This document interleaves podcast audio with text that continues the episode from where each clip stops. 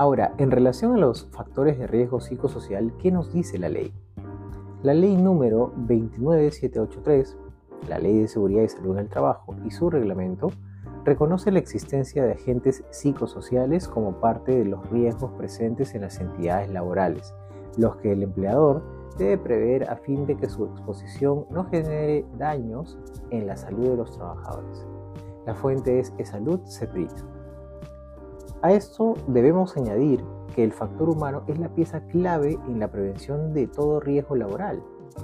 Déjeme contarles sobre el profesor Melia Navarro, experto en psicometría de la seguridad ocupacional de la Universidad de Valencia, ya que él considera en un estudio que al menos el 80% de los accidentes laborales tiene como causa principal el comportamiento humano.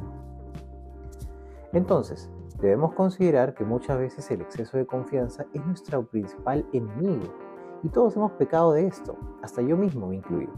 Les cuento que una vez me subí a una silla con ruedas para sacar algo de un cajón alto y mi compañero me vio y sujetó fuerte la silla para evitar que yo me caiga. Este claro ejemplo refleja cómo mi exceso de confianza y algunos factores de riesgo en ese momento presentes podían contribuir a que tenga un accidente en el trabajo. Y ¿Cómo nos afectan estos factores psicosociales? Pues la verdad es que nos afectan y sí pueden generar riesgos como el estrés laboral, el síndrome de burnout o síndrome del quemado, violencia laboral, moving, acoso sexual, entre otros, los que potencialmente causan daño psicológico, fisiológico y o social en las personas. Definamos entonces qué son. Según la OIT, los factores psicosociales son las interacciones entre el trabajo, su medio ambiente, la satisfacción en el trabajo y las condiciones de su organización por una parte.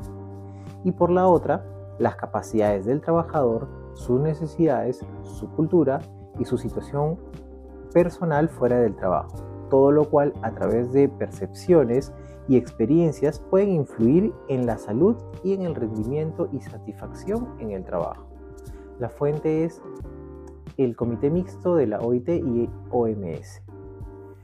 Ahora, vamos a entender los tres conceptos claves y estos son los factores psicosociales, el primero, vamos a hablar de los factores de riesgo psicosociales y finalmente de los riesgos psicosociales.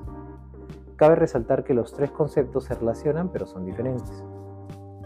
Muy bien, para definir cada uno de estos nos vemos en el siguiente podcast donde detallaremos cada uno para entenderlos mejor.